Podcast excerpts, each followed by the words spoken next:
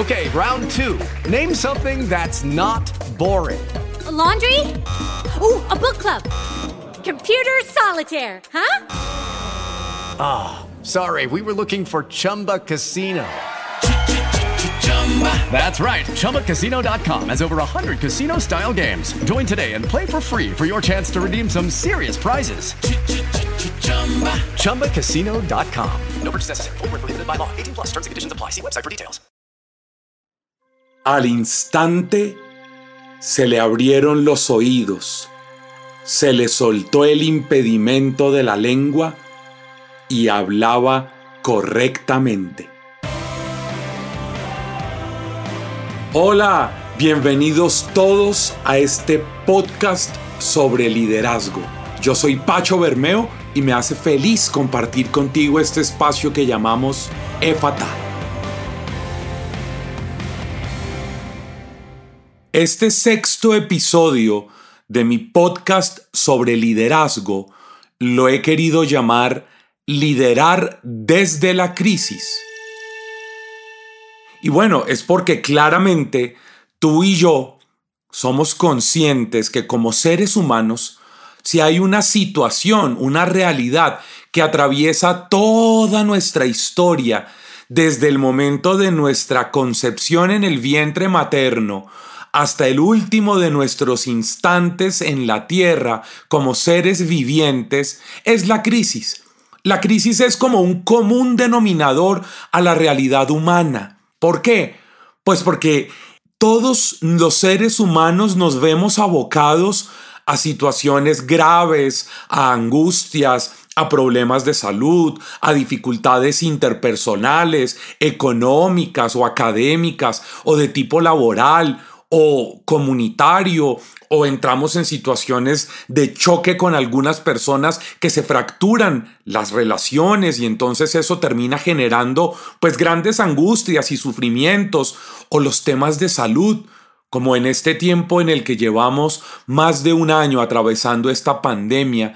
Y en todas estas realidades pues siempre estamos atravesados, inmersos, como sumergidos en realidades que llamamos crisis. Esas crisis que son, lo, lo diría la definición típica de diccionario, una situación difícil que pone en peligro el desarrollo de un asunto o de un proceso o de una relación.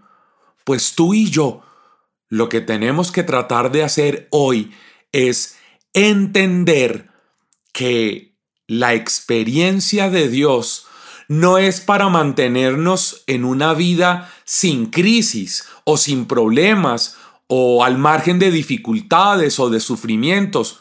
Por el contrario, la experiencia de Dios, que tú como líder, como lideresa que me estás escuchando a esta hora en alguna parte del mundo, tienes que entender es que efectivamente tu experiencia de Dios es para los tiempos de crisis, para las situaciones adversas, para cuando las cosas se ponen difíciles.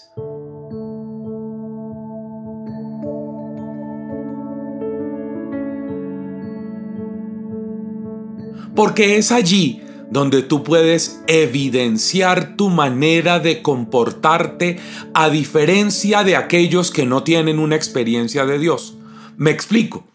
Si tú en medio de una situación dolorosa reaccionas descomponiéndote, agrediendo, maltratando, hiriendo, buscando revancha, tomando venganza, pues entonces ¿para qué carajo sirve la experiencia de Dios?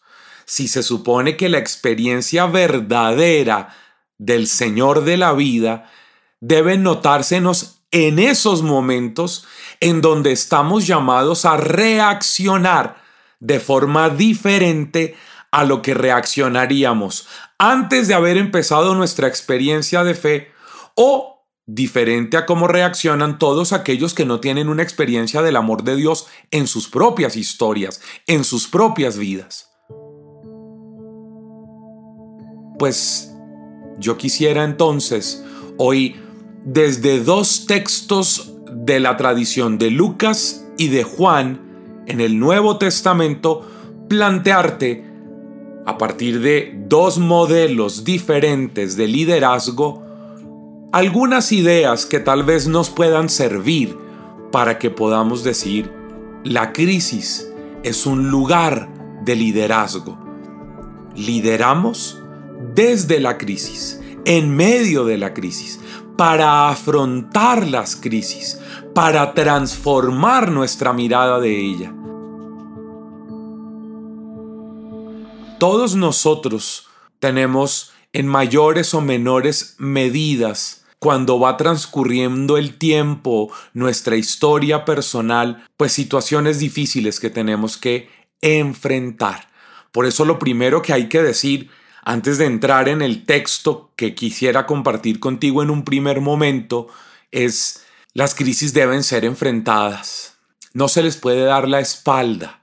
No podemos hacernos los locos. Cuidado con esas experiencias religiosas en donde pareciera que los líderes hicieran que la gente viviera como abstraída de su realidad difícil y angustiante.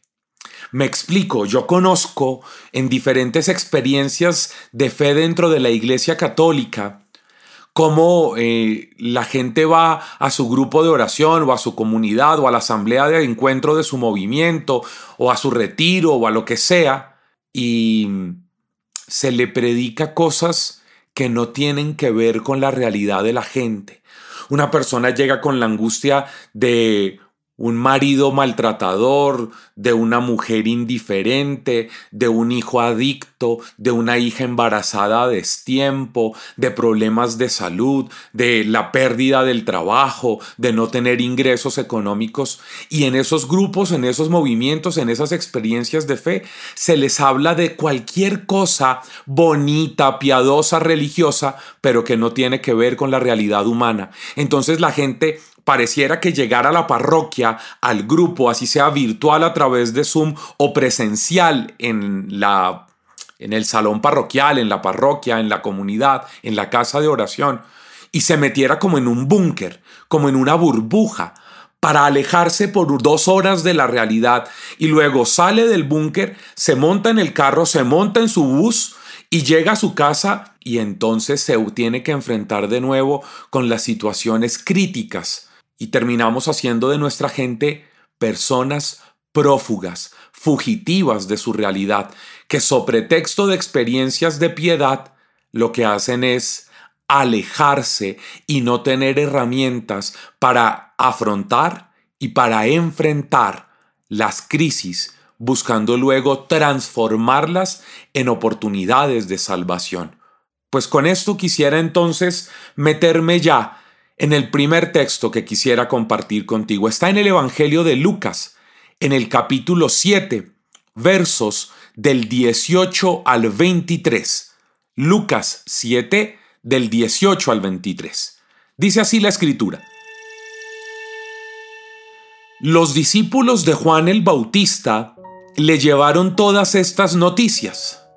Entonces él, llamando a dos de ellos, los envió a decir al Señor, ¿Eres tú el que ha de venir o debemos esperar a otro?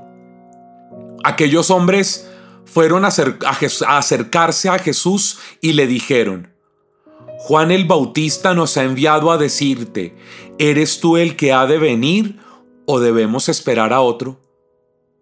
En aquel momento Jesús curó a muchos de sus enfermedades y dolencias y de malos espíritus, y dio vista a muchos ciegos Luego regresó y les respondió, Vayan y cuéntenle a Juan lo que han visto y oído. Los ciegos ven, los cojos andan, los leprosos quedan limpios, los sordos oyen, los muertos resucitan, se anuncia a los pobres la buena nueva. Y dichoso aquel que no se escandalice de mí. Amén. Mira, pongámonos en contexto en medio de esta situación. ¿Qué es lo que ha pasado antes? Porque tú y yo, como buenos católicos, no nos quedamos con este texto sin conocer lo que pasa en el entorno, porque para poder entrar en una mayor profundidad, lo que hacemos es hacernos conscientes, conocedores del contexto en el que está este pedacito de la escritura. Y el contexto tiene dos cosas. Una, Juan el Bautista ha sido encarcelado. Juan el Bautista está en un calabozo en la prisión y está sabiendo en su corazón, en su mente, teniendo la certeza, no, no solo la intuición, de que él no va a salir de, de ahí con vida. Que esta situación es una situación límite, que está en un momento muy difícil y entra en una gran crisis. Pero además de eso, segunda parte del contexto, nos han contado en la perícopa inmediatamente anterior a esta narración que Jesús en la ciudad, bueno, no es una ciudad, en la aldea, que no alcanza ni a pueblo, en la aldea de Naim, en Galilea, ha resucitado a un muerto, hijo único de una viuda, al que Jesús se interpuso en medio de ese cortejo fúnebre y tocó al féretro y le habló a un muerto y lo levantó. Es decir, Jesús se comportó, siendo él un judío, como un contradictor de la ley, como un hereje práctico, porque la ley judía no permite que ninguno de sus reales creyentes de la ley, de la religión, se acerquen a un féretro, toquen a un muerto, hablen con una mujer. Eso es impensable. Y Juan el Bautista, que está en la cárcel, que está en una prisión, en un calabozo, que siente que le quedan pocas horas de vida, escucha estas noticias que le traen sus discípulos y se escandaliza de Jesús. Se escandaliza porque dice, un momento, ¿cómo así? Yo estado predicando que todo el mundo ponga su mirada en Jesús, que detrás de mí viene ese que es el más fuerte, que ese es el que va a bautizar con Espíritu Santo y fuego. He dicho que que él es el cordero, de, es decir, he dicho tantas cosas. Y ahora me vienen a contar que es un impuro, un contaminado, uno que va en contra de las leyes establecidas, uno que en su vida práctica, en su praxis, se hace un maldito rechazado al entrar en contacto con ese féretro, ese cadáver, esa mujer, esa multitud de gente que va llorando. ¿Cómo es posible? ¿Será que yo me equivoqué al señalarlo a él como el Mesías?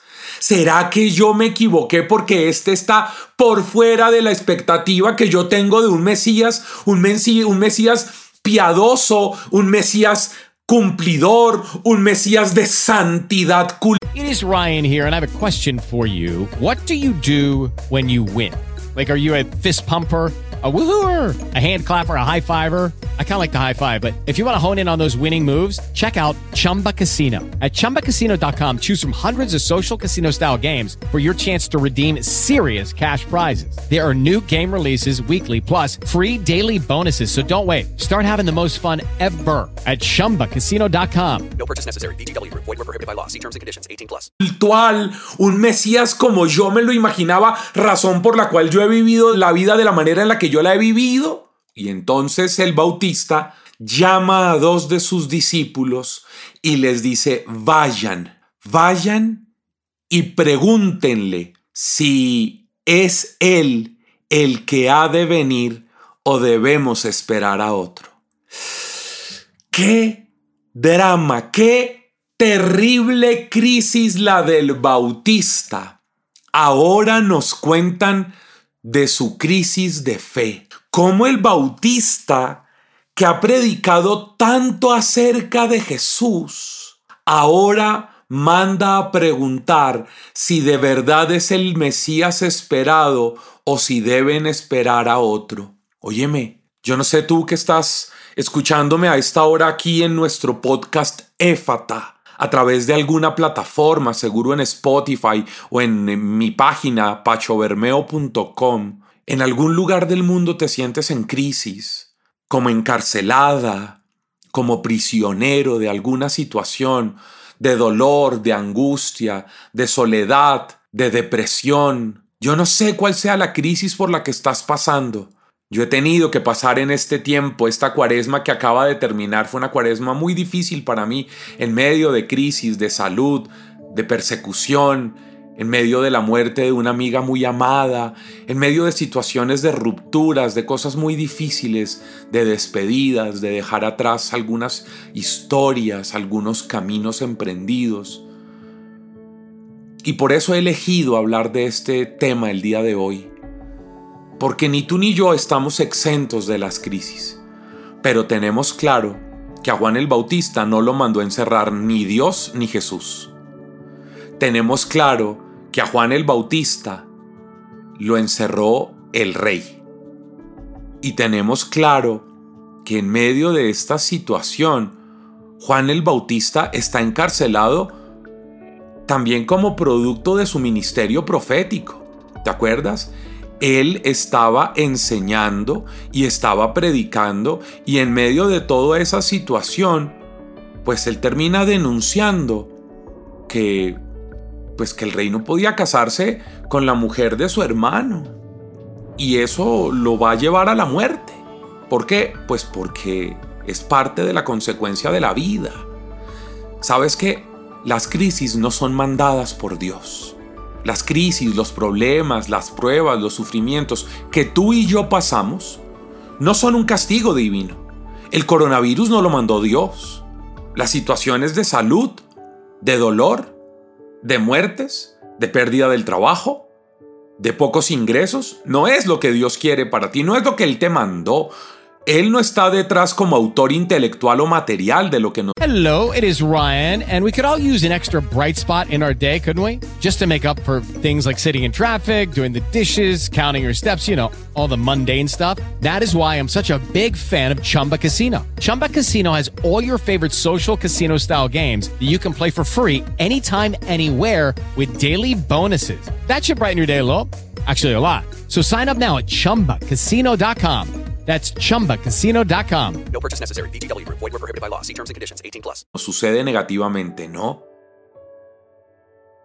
El Bautista está en la cárcel como parte de su realidad humana, como consecuencia de sus acciones y como parte de las injusticias de los que tienen poder.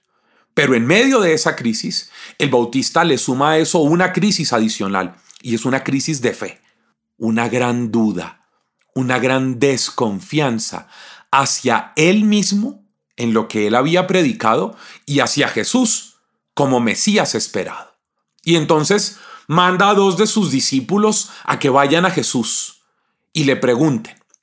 Y Jesús, mira esta belleza, Aquellos hombres se acercaron y le dijeron, Juan el Bautista nos ha enviado a preguntarte, ¿eres tú el que ha de venir o debemos esperar a otro? Y en aquel instante Jesús se va y cura enfermos de muchos males y dolencias, los hace libres de malos espíritus, les da la vista a los ciegos, restaura la vida de tanta gente y luego les dice a ellos dos, enviados por el Bautista, vayan y cuéntenle a Juan, ay, qué lindo, escúchame. Jesús el Señor acoge a Juan a través de sus discípulos. Jesús el Señor acoge a Juan que está en crisis, que está prisionero, que está sufriendo, que está angustiado. Juan está en medio de una situación terrible y Jesús lo recibe a través de sus enviados. Y es más, no lo critica. Mira, si yo hubiera sido Jesús, yo le hubiera dicho a estos dos, vayan y díganle a ese imbécil de mi familiar, de mi pariente que es el bautista, que cómo se le ocurre hacer semejante pregunta en medio de este momento. ¿Es que es un tarado o qué? Pero no, yo no soy Jesús. Yo estoy muy lejos de serlo. Yo sí sería de los que me enojaría o lo rechazaría o lo mandaría para el carajo o sí, pero Jesús no. Jesús acoge tu realidad de crisis. Acoge tus preguntas. Acoge tus angustias Acoge tus dudas, acoge tus sufrimientos, acoge todo lo que tú eres. Hoy está acogiendo en medio de esta enseñanza que quiero compartir contigo. Él está recibiendo, abrazando tu historia. Y Jesús le dice a los discípulos, vayan y díganle a Juan el Bautista, cuéntenle todo lo que han visto y oído que se está cumpliendo aquello que yo dije en el capítulo 4 que iba a suceder en la misión, en el programa de mi vida, de mi ministerio. ¿Te acuerdas en la sinagoga de, de, Nazaret? El Espíritu del Señor está sobre mí porque me ha enviado a darle vista a los ciegos, a darle libertad a los cautivos, a sacar de las cárceles. Pues aquí Jesús está sacando de la cárcel existencial a Juan el Bautista. Vayan y cuéntenle y díganle además, dichoso, feliz, aquel que no se escandalice de mí. Y ellos obviamente regresan a donde Juan. Pero mira lo que sucede. Cuando los mensajeros de Juan se van, eso nos lo cuenta el verso 24 y siguientes, Jesús se pone a echarle un piropo a, Juan el Bautista y dice, este es de quien está escrito, he aquí que envío mi mensajero delante de ti, que preparará por delante tu camino. No hay entre los nacidos de mujer ninguno mayor que Juan. ¡Ay, qué maravilla! Óyeme bien. Jesús ha recibido a Juan el Bautista, sus angustias y su crisis a través de sus discípulos. Pero además de eso, ahora lo exalta, le echa un piropo, pondera la vida de Juan el Bautista. No solamente lo recibe, sino que ahora valora la historia y el ministerio del Bautista, pero también lo invita a través de los suyos a recapacitar, a revisar, a reflexionar, a analizar su historia, su vida y su comprensión. ¿Será que está bien que yo crea que Jesús debería ser un Mesías del tipo cultual, del tipo cumplidor de holocaustos, sacrificios, legalista? ¿O será que yo debo transformar mi expectativa y adherirla a la revelación de Dios que se me ha hecho en la persona de Jesús? Pero mira esto, ahora quiero entrar en una nueva comprensión. Juan el Bautista, te dije al comienzo, sabe que va a morir. ¿Y qué hace? Manda a sus discípulos a que vayan a Jesús. Te pregunto, después de que asesinaron a Juan el Bautista decapitándolo, ¿qué crees que harían estos dos discípulos que fueron y vieron a Jesús hacer milagros, sanaciones, prodigios, exorcismos, predicación, restauración de la vida? Ah, yo me imagino, se necesitaría ser demasiado tonto para no seguir a Jesús después de eso. Pues bien, el Bautista en medio de su crisis es tan buen líder, en medio de su cárcel, de su angustia, de sus dudas, de sus luchas, es tan maravilloso líder que pone a los suyos en función de Jesús, que hace que los suyos vayan a Jesús. El Bautista es tan gran líder que sabe que solo Jesús puede despejar sus dudas, sus inquietudes y sus angustias, y hace que aquellos a quien Él lidera vayan ahora a poner su mirada, su atención, su oído en la persona de Jesús. Pues bien, este primer modelo que te quiero plantear, que es Juan el Bautista en crisis, espero que te sirva a ti para revisar tus crisis para ser consciente de que Dios no manda las crisis, ni los problemas, ni las pruebas, ni ninguna de esas cosas, pero que se puede utilizar la crisis para ir a Jesús y además para que lleves a los que tú lideras a los pies del Maestro, para que sepan cómo es que se enfrenta la vida desde la crisis.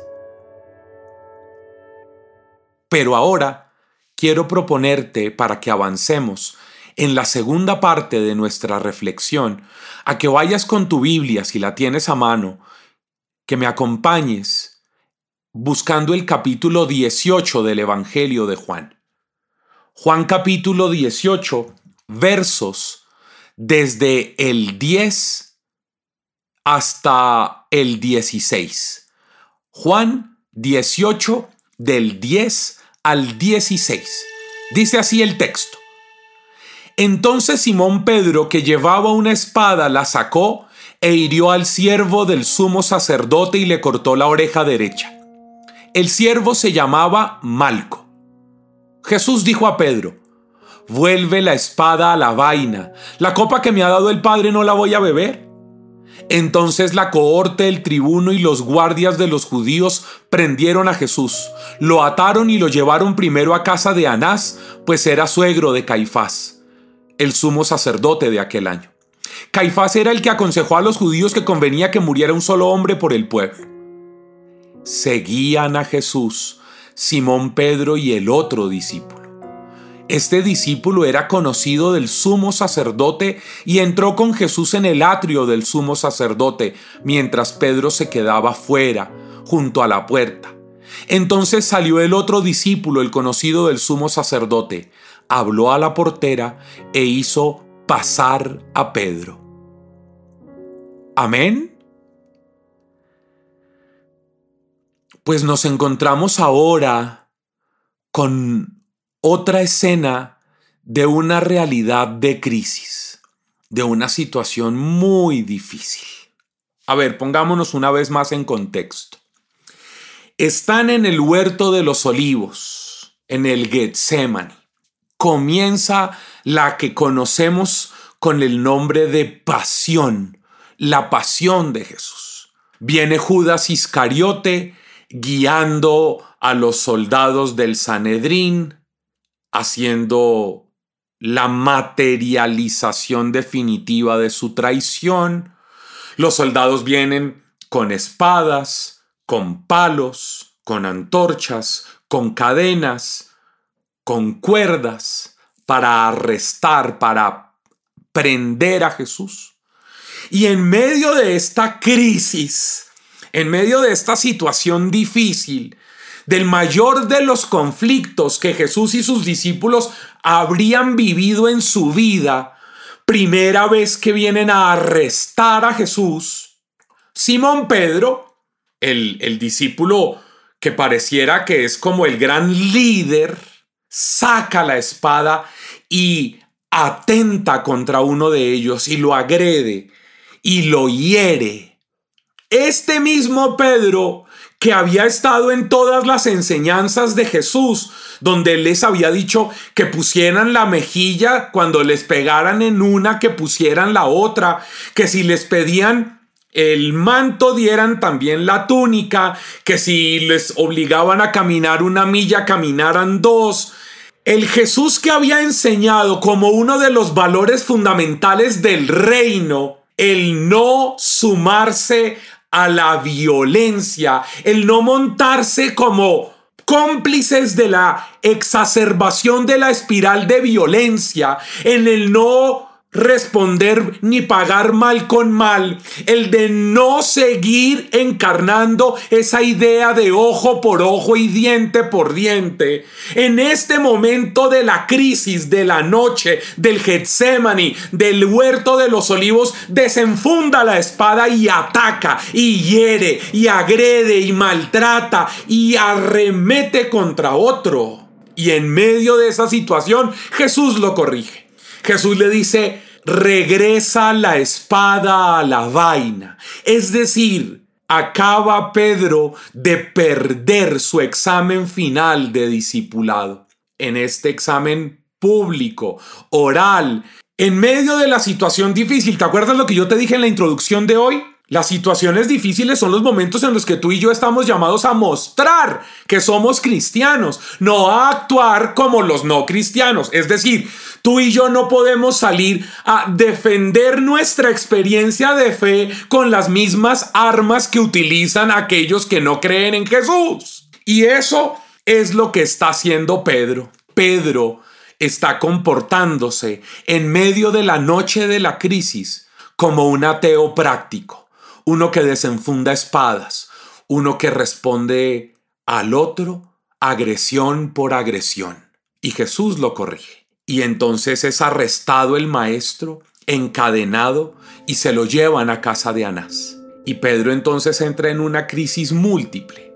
Primero la crisis de la angustia de lo que Jesús ha estado viviendo en el, en el monte de los olivos. Segundo, la crisis de haber sacado la espada y haber reprobado su ministerio de discípulo, su camino discipular y haber sido corregido en público, ahí mismo, por Jesús.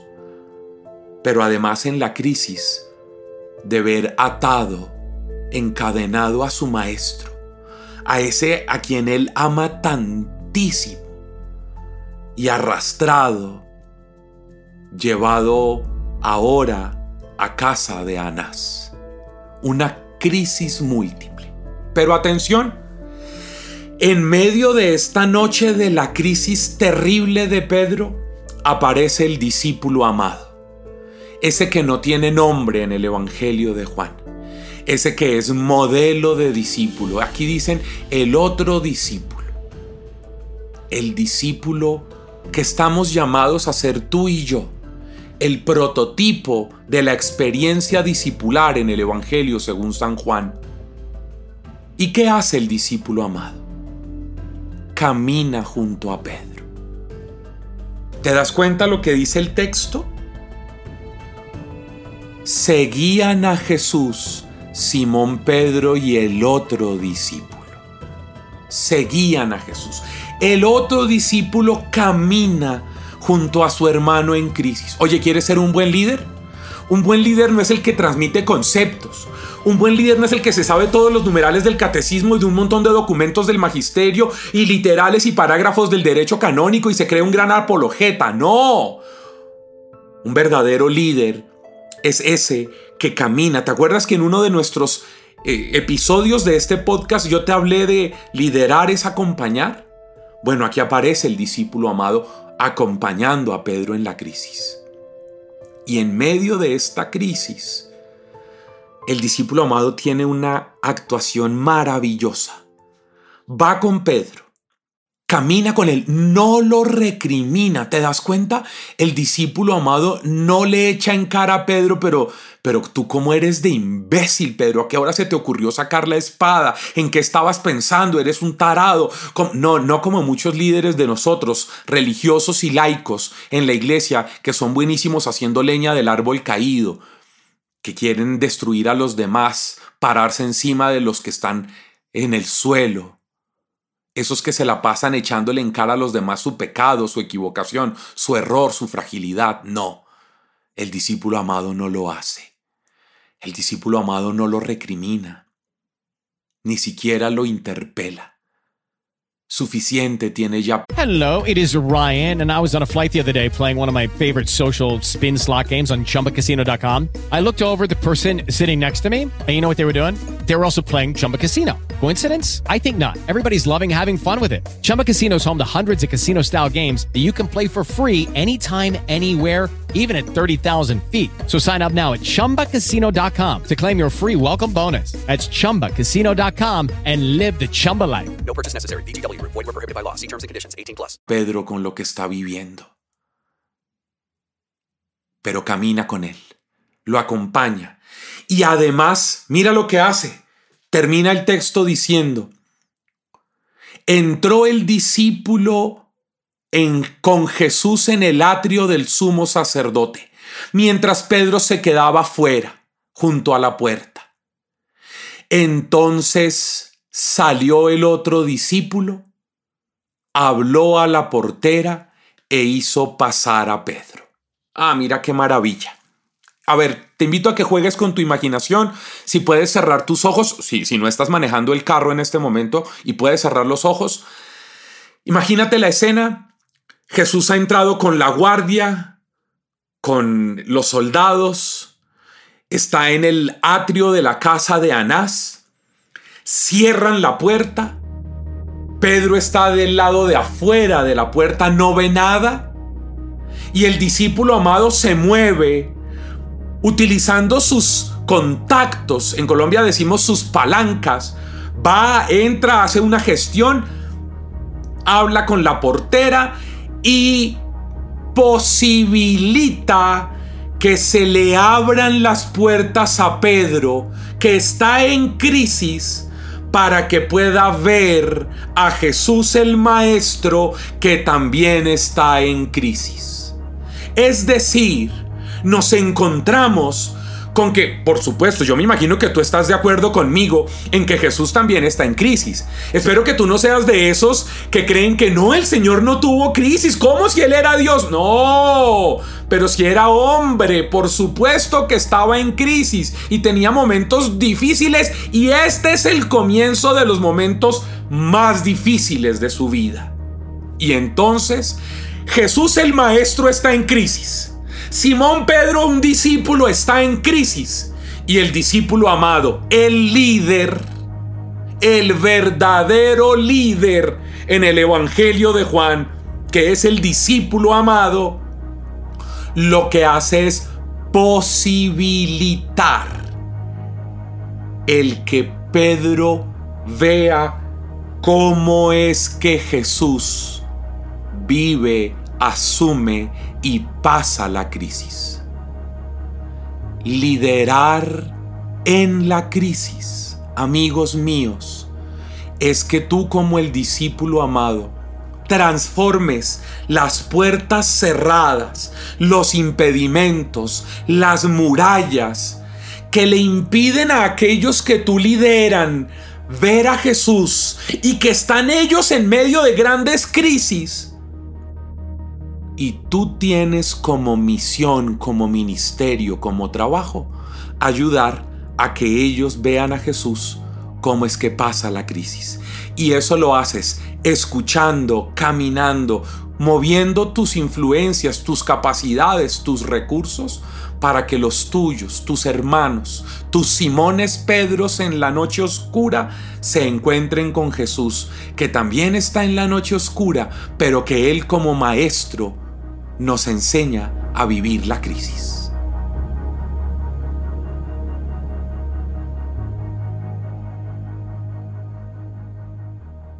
With lucky landslots, you can get lucky just about anywhere. Dearly beloved, we are gathered here today to. Has anyone seen the bride and groom? Sorry, sorry, we're here. We were getting lucky in the limo and we lost track of time. No, Lucky Land Casino, with cash prizes that add up quicker than a guest registry in that case, I pronounce you lucky. Play for free at LuckyLandSlots.com. Daily bonuses are waiting. No purchase necessary. Void were prohibited by law. 18 plus. Terms and conditions apply. See website for details. Te invito para que ores conmigo.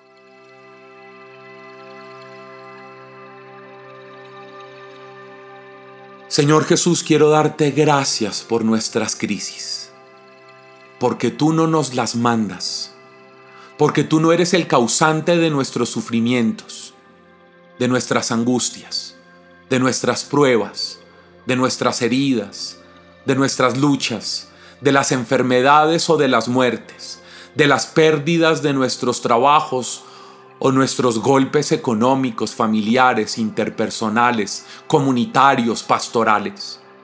No. Gracias Jesús, porque tú no eres el causante de nada de eso pero tú nos acoges como acogiste a Juan el Bautista a través de sus discípulos en medio de nuestras crisis, porque tú no nos rechazas. Gracias, amado Jesús, porque tú nos recibes en medio del dolor y de la agonía y haces que nosotros seamos capaces de transformar nuestras crisis en oportunidades de bendición, de crecimiento, de salvación.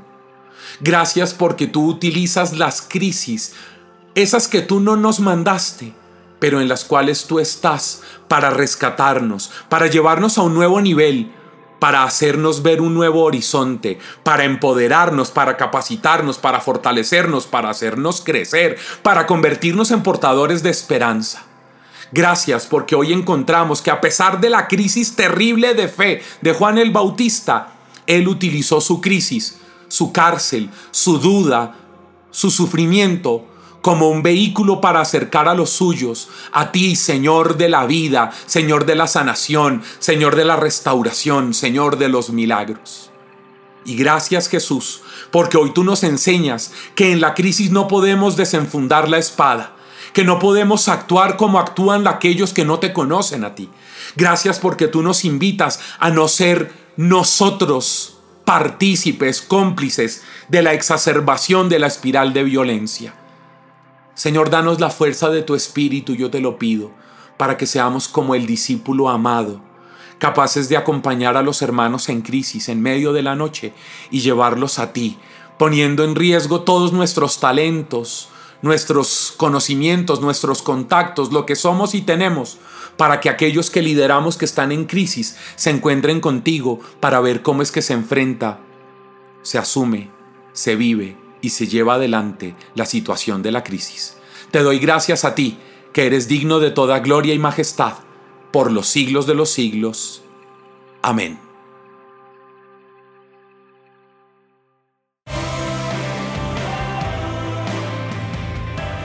Oye, que no se te olvide nunca que para un verdadero cristiano, liderar es servir.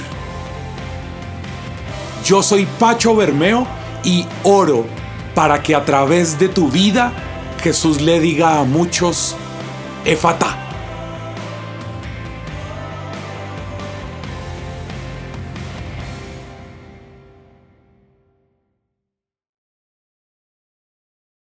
Lucky Land slots, you can get lucky just about anywhere. Dearly beloved, we are gathered here today to. Has anyone seen the bride and groom?